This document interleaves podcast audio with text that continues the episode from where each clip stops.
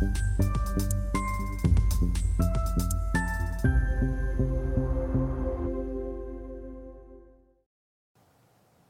Bonjour, bienvenue sur SRTV dans notre émission Bourse où les gérants de fonds viennent nous partager euh, leurs convictions, leurs euh, valeurs préférées, thèmes préférés du moment. Aujourd'hui, c'est Stéphanie Mauget, asset manager chez la financière d'Uzès qui nous a rejoint. Stéphanie, bonjour. Bonjour Stéphane, merci de me recevoir. Bah, merci d'être euh, venu. deux mots peut-être sur votre maison avant de, parler de vos valeurs préférées. Bien sûr, la financière d'Uzès dont je suis associée est une entreprise d'investissement totalement indépendant, ce qui devient assez rare sur la place de Paris. On a une histoire, une longue histoire, parce que c'était une ancienne charge d'agent de change, dont l'histoire remonte à la création de la bourse. On a aujourd'hui la financière d'Uzès qui est détenue euh, intégralement par la famille Guaran et ses associés. Euh, voilà. Et donc, euh, c'est Dominique Guaran aujourd'hui qui en assure la direction depuis 2005. On, est, a une implantation en région parce que nous sommes présents à Paris, à Lyon, à Cannes, à Saint-Étienne, à Annecy. Donc, on est proche de nos clients. Et on a à peu près 1,5 milliard sous gestion. Donc, on est une maison à taille humaine avec une filiale de gestion collective, Usage Gestion, qui gère, elle, à peu près 300 millions dans une gamme de fonds, d'une dizaine de fonds, dont trois sont labellisés euh, ISR. Nous avons gardé euh, des métiers euh, liés à notre euh, histoire d'agent de change parce qu'on est encore dépositaire, on est teneur de compte, on a encore un siège en bourse, donc on passe nos propres ordres sur le marché français, mmh. Ce qui est, voilà, je pense, une exception aujourd'hui. Oui, c'est rare. C'est assez rare. et donc, ça nous permet d'avoir un très bon service auprès de nos clients qui sont des particuliers, des entreprises, des chefs d'entreprise, des associations qu'on gère soit en mandat de gestion, dans des comptes titres, des PEA, des assurances vie, dans des titres avec des titres en direct ou euh, voilà, en architecture ouverte, dans des fonds. Alors on a quand même ajouté une dernière carte à notre, euh, à notre gamme euh, de, produits d'épargne pour nos clients, qui mhm. sont la gestion qui est la gestion optimisée. Qu'est-ce que ça veut dire? Ça, finalement, c'est voilà, nous construisons euh, des produits structurés euh, et donc on permet à nos clients d'avoir des portefeuilles gérés intégralement aux produits structurés, mais avec une approche très stock picking. Vous voyez par exemple Sanofi qui a connu un, parcours boursier euh, assez abrupt mmh. voilà, ces derniers jours, avec la baisse de Sanofi de 20%, 20% pratiquement. Eh bien, nous avons saisi cette opportunité pour créer un produit structuré dédié sur mesure pour nos clients, qui va permettre d'avoir près de 7,20% de rendement et des niveaux de protection qui sont significatifs. Donc aujourd'hui, on crée des portefeuilles sur mesure pour nos clients qui permettent d'avoir des rentabilités de l'ordre de 7 à 10% en fonction du niveau de risque euh, qu'on souhaite prendre. Mais c'est une vraie euh, carte supplémentaire que peu de maisons euh, offrent de manière aussi détaillée, enfin en tout cas vraiment liée au titre. Hein. On, reste très lié à notre histoire d'agent de change et les entreprises sont notre matière première et on essaye vraiment de, de capitaliser et d'offrir à nos clients le meilleur service autour de, de cela. Mais je suis persuadé que parmi les investisseurs qui nous regardent, certains seront intéressés et ne manqueront pas de, vous contacter. Alors, la première valeur que vous avez choisi de nous présenter, c'est Quadient Lex Néopost. Alors, des machines à, franchir. Alors, ça vous fait pas rêver, hein, Non, pas vraiment. Voilà, mais, surtout, je me... on, envoie de moins en moins de courriers, donc comment font-ils pour euh, résister? Alors, c'est justement, il ne faut pas croire ça, Stéphane. En fait, aujourd'hui, le marché euh, du courrier, effectivement, a diminué, mais on voit certains pays même où ça redémarre. En fait, on a des légères croissances. Aux États-Unis, par exemple, le marché de la machine à affranchir le courrier mhm. et les volumes euh, sont en très léger rebond. Donc, euh, on a aujourd'hui donc Neopost, un groupe qui euh, a choisi, enfin, Quadient aujourd'hui, qui est le nouveau nom que la direction depuis 2018 a choisi pour refléter cette nouvelle dynamique donc avec un métier historique euh, qui est donc ces machines à franchir, qui représente 758 millions d'euros de chiffre d'affaires sur le milliard 100 à peu près, mhm. euh, qui reste donc euh, voilà très solide source de marge. Et puis ils ont décidé de lancer deux nouveaux métiers un que l'on connaît euh, parce que quand on va faire euh, ses courses euh, dans, les, dans les, voilà, les, grandes galeries commerciales, qui sont les consignes automatiques, hein, les parcelles lockers, qui aujourd'hui représentent près de 100 millions d'euros de, de, chiffre d'affaires, avec près de 19 000 consignes qui sont ouvertes, enfin accessibles en Europe, aux États-Unis, au Canada et au Japon. Donc c'est vraiment aujourd'hui un axe fort euh, de. C'est les voilà, c'est le développement de ces consignes qui permet d'avoir un parcours de livraison avec les plus grands transporteurs. Ils ont une activité très une actualité très riche parce que mhm. ont annoncé récemment avec GLS, euh, qui est un des plus gros transporteurs et livreurs de colis en Europe, un partenariat majeur. Donc GLS va avoir accès à toutes les consignes de Quadient. UPS avait déjà fait la même annonce, on a relais colis. On trouve les consignes automatiques de Quadient euh, dans les galeries commerciales d'Auchan, de Cora. Enfin, voilà, il y a vraiment une volonté d'avoir ce dernier kilomètre euh, le plus facile possible, aussi bien pour le retrait des colis que pour le, dépôt des retours. Donc ça, c'est un axe de développement qui est en plein essor. Et puis là, quand même, la, chose qui, à mon sens, est le, petit bijou de Quadient, mhm. c'est cette euh, deuxième activité qu'ils appellent ICA, Intelligent Communication Automation, donc qui est finalement a pris le relais du courrier euh, physique. C'est-à-dire qu'aujourd'hui, Quadient, ils ont 440 000 entreprises qui sont euh, des ceci de toutes les tailles, des mhm. TPE jusqu'à des, voilà, des entreprises d'assez grande taille, et qui euh, affranchissent son courrier. Parce que même si vous en, on en envoie peut-être moins, on en envoie encore tous les jours. Et donc, ils ont des commerciaux qui vont dans ces entreprises très régulièrement et qui peuvent du coup offrir ces nouveaux services et qui sont des solutions logicielles. C'est-à-dire quand vous êtes une entreprise, vous allez aujourd'hui avoir besoin de créer du contenu qui soit à la fois euh, physique ou digital, mhm. euh, de faire des campagnes de communication, de faire des émissions de factures, de gérer votre relation client, d'avoir une optimisation de, du recouvrement de ses créances, etc. Donc tout ça sont des solutions logicielles euh, que Quadient a développées depuis maintenant presque six ans, et qui euh, sont aujourd'hui euh, classés par Truffle dans le classement des, des dix premiers euh, éditeurs de logiciels depuis maintenant un certain nombre d'années successives. Donc ça, ce que fait un peu la Poste en France pour se renouveler, ce genre de service. C'est un peu ce que fait la Poste, mmh. exactement, mais c'est vrai qu'il y a alors un, levier fort parce qu'on a, alors ça a été retardé d'un an, la bascule vers la dématérialisation obligatoire des factures, mmh. sur lequel Quadient est très bien positionné. Et donc ça, c'est vraiment un levier de de croissance fort parce que c'est 225 millions d'euros de chiffre d'affaires. Il y a 80% de récurrents, c'est du SaaS hein, qu'ils ont vendu. Donc ça, c'est vraiment euh, euh, un relais de croissance. Et on a aujourd'hui, sur cette activité, ben, une valorisation qui est quand même très faible parce qu'aujourd'hui, un Quadient, euh, c'est 700 millions de capitalisation. C'est à peu près 8 fois les bénéfices attendus. Quand vous avez en parallèle, alors c'est un pur player, hein, mais je pense à SideTrade peut-être, qui eux sont très euh, axés effectivement dans la dématérialisation des factures. Mhm. Ça, c'est 46 millions d'euros de chiffre d'affaires pour 190 millions de capi. Donc vous voyez, on n'est pas, du tout dans les mêmes mhm. ratios. Donc, mhm. ce qui me laisse à penser que vraiment sur Quadient, on a euh, ces investissements majeurs qui ont été financés par la, voilà, par la machine à franchir. Ça se suit en fait qu'ils sont implantés chez le client grâce à la machine à franchir et lui vendent les, les technologies futur. Ils vendent les technologies du futur et ce qui permet exactement à toutes ces entreprises PME euh, ou ETI euh, pour euh, voilà, aller au plus près de leurs clients par tous les canaux. Ok. Alors, deuxième valeur, c'est un peu plus petit, c'est la Française de l'énergie. Oui, alors ça, c'est vrai que la Française de l'énergie, c'est une société qui a payé tout la même taille parce qu'ils viennent de publier leur chiffre d'affaires annuel le 30 juin, ils ont fait 40 millions d'euros de chiffre d'affaires. Mhm. C'est une société qui, a, euh, qui me paraît très intéressante parce qu'on est quand même aujourd'hui au cœur de problématiques majeures qui est la souveraineté énergétique hein, euh, dans nos pays. Euh, et que fait la Française de l'énergie? Est-ce que vous la connaissez, Stéphane? Alors, de nom, vaguement, mais vous ah non, alors c'est vrai que c'est une société qui est très innovante, mais qui a récupéré en fait les concessions de nos anciennes mine de charbon. Alors vous me direz où est l'innovation là-dedans, mais euh, là où ils ont vraiment euh, réussi à vraiment à, changer le, cette problématique, c'est que on a nos grands-parents qui sont tous un peu qui ont le souvenir de ces fameux coups de grisou dans, les anciennes mines de charbon dans le nord, en Belgique, etc. Et euh, la Française de l'énergie s'est servie de, de, cette en fait de, de cette menace pour devenir une richesse, c'est-à-dire que toutes nos anciennes mines de charbon, elles ont euh, été équipées, tubées pour relâcher à l'atmosphère ce méthane qui est mhm. extrêmement polluant et contributeur au réchauffement climatique. Et eux, finalement, le recycle, le captent. Mhm. Et en installant des moteurs, finalement, ils vont faire des cogénérations qui va permettre d'extraire à la fois du gaz et de l'électricité et permettre du coup de chauffer des communes. Donc, par exemple, la commune de Béthune est, est chauffée par, euh, intégralement par ce, gaz de mine. D'accord. Voilà. Alors, ils ont euh, développé ces. Mais même si la mine est désaffectée, ça produit quand même du gaz. Alors en fait, tout, ça va encore résorber du gaz, enfin du méthane pendant des, années, et des années. Et donc, euh, effectivement, ce gaz qui n'était pas récupéré, qui mhm. partait à l'atmosphère, euh, aujourd'hui est valorisé.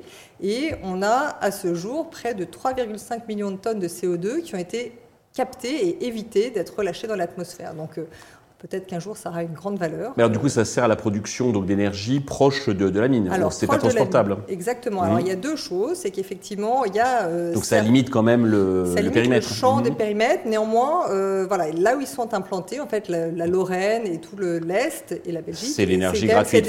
voilà, c'est des zones qui sont euh, très industrielles et dans lesquelles il y a des pipelines qui, sont installés. Et donc la Française de l'énergie, pour certains de ces sites, se branche directement sur ces pipelines pour envoyer ce gaz. D'accord. Donc euh, voilà. Et alors donc ça, c'est une des activités de la Française de l'énergie.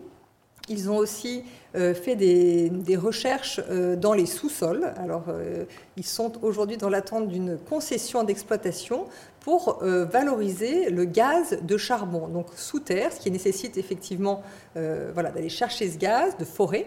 Mais aujourd'hui, ils ont des réserves qui représenteraient l'équivalent peut-être de 7 années de consommation de la France. Donc c'est colossal.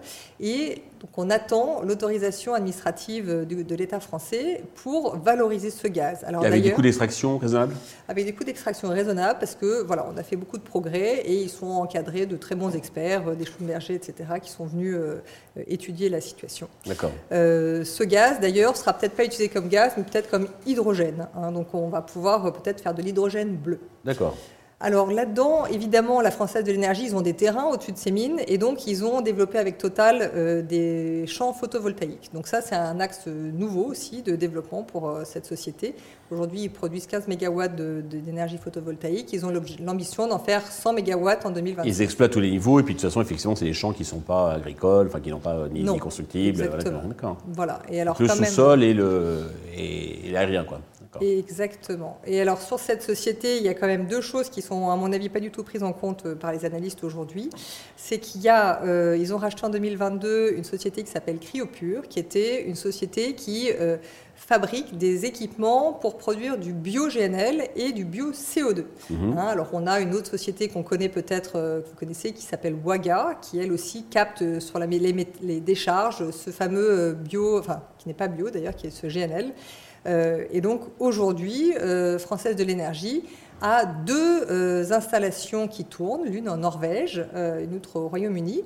Et alors, je ne vais pas vous faire rêver, mais ce bio-GNL, aujourd'hui, il est fait à partir de déchets de toutes ces exploitations d'élevage de saumon. Donc, on collecte ces déchets de saumon après la production ou ceux qui n'ont pas résisté. Mmh on les méthanise, ça fait du bio-GNL qui permet de chauffer pareil soit d'autres industries et on capte aussi le CO2 et ce CO2 il est bio parce que on sait exactement d'où ça vient et quels étaient les, déchets à l'origine de euh, ce CO2 et donc les industriels locaux eux vont utiliser ce CO2 pour par exemple ajouter euh, de, des bulles dans l'eau minérale. Donc voilà, donc ça, c'est vraiment un des projets euh, importants euh, de la Française de l'énergie avec cette nouvelle activité qui en plus bénéficie en Norvège de beaucoup de subventions. Donc finalement, le retour sur investissement euh, va être très bon et dans, en moins de 5 ans. D'accord. Il s'adapte à chaque, chaque particularité donc, géographique, puisqu'il y a les mines dans le nord et dans l'est, et puis en Norvège, c'est plutôt le,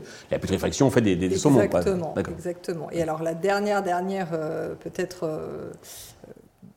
pépite, euh, c'est, on en a parlé cet été, c'est qu'on a fait, euh, voilà, sous en Lorraine, on a trouvé une réserve euh, de d'hydrogène blanc. Alors l'hydrogène blanc, on a, connaît toutes les couleurs, l'hydrogène vert, l'hydrogène gris.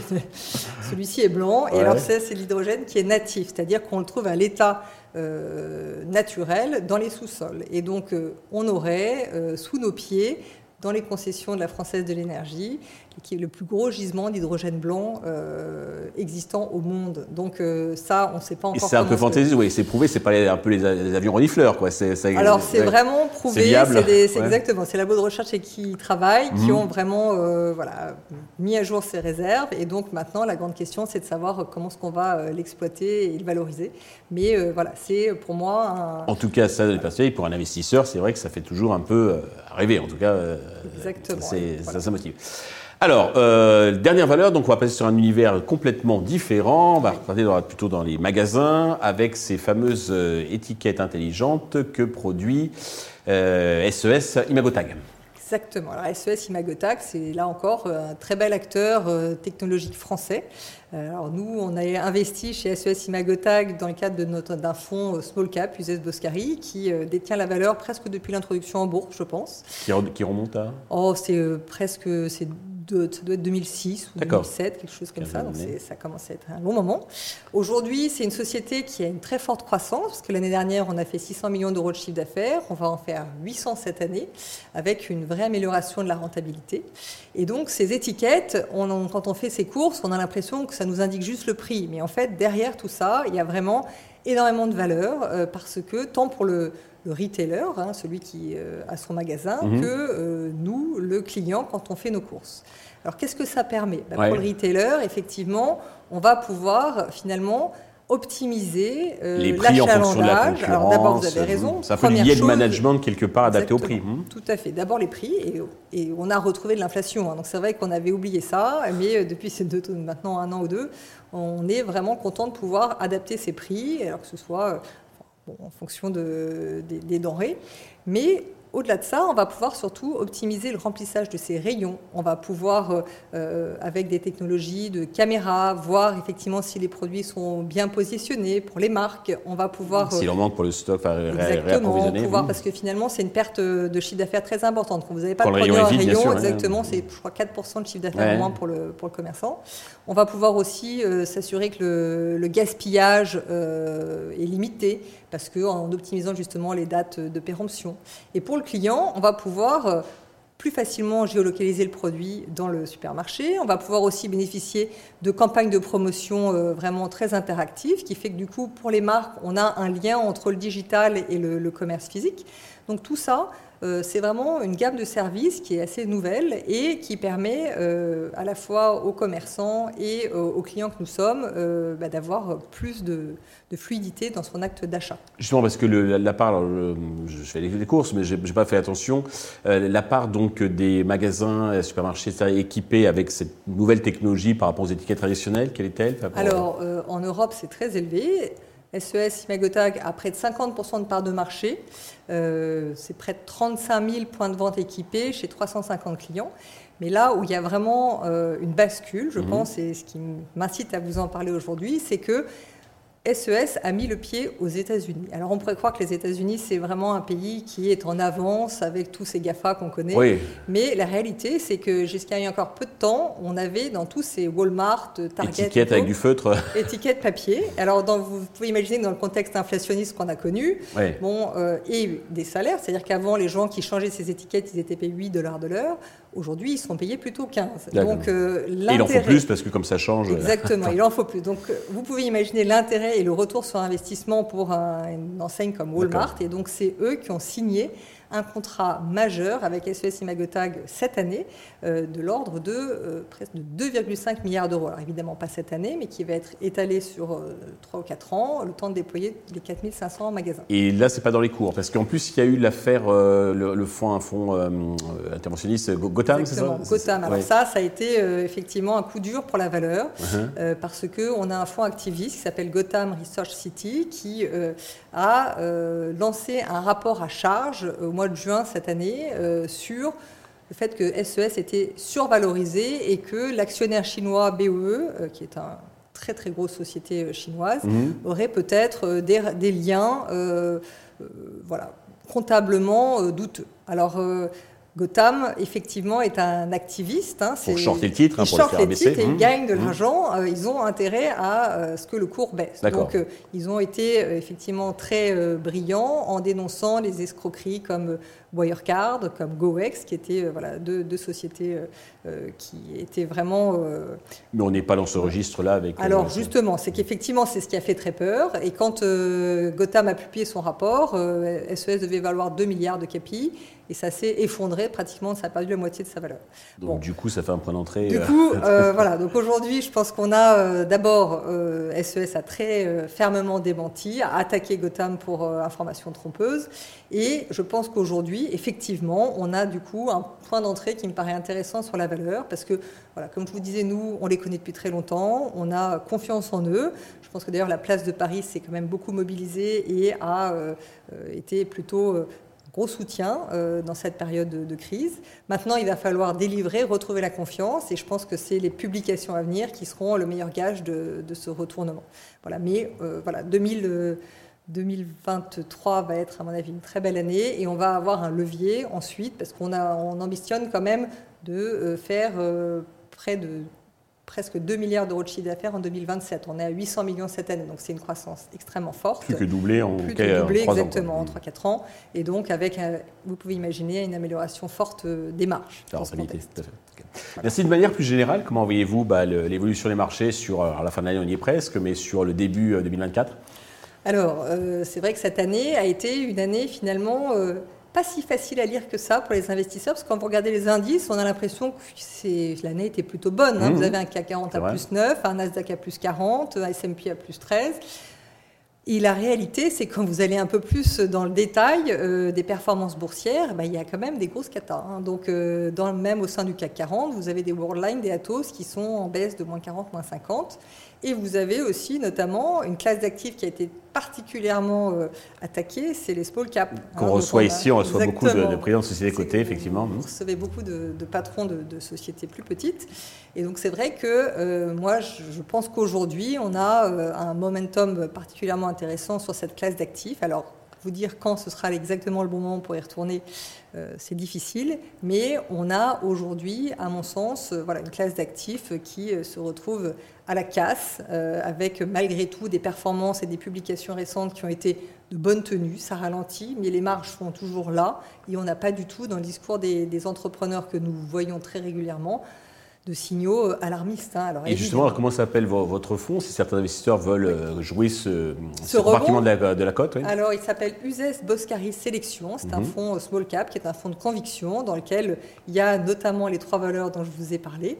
dans les autres valeurs qui, moi, je pense très décotées, que vous avez déjà reçues sur votre plateau, il y a notamment Athème et une que j'aime beaucoup aussi, c'est Lumibird. Donc vous voyez qu'on est quand même souvent sur des sociétés avec un biais assez techno euh, qui euh, nous paraissent avoir vraiment une valeur ajoutée euh, dans leur dans leurs produits. Stéphanie, merci d'être venue nous partager donc toute votre connaissance, expertise. Pas si vous régulièrement, donc bah, nous, parler comme vous venez de, le faire donc de, vos valeurs préférées donc du moment. Merci à tous de nous avoir suivis. Je vous donne rendez-vous euh, très prochainement sur Investir TV avec euh, bah, d'autres gérants qui viendront également nous partager leurs convictions.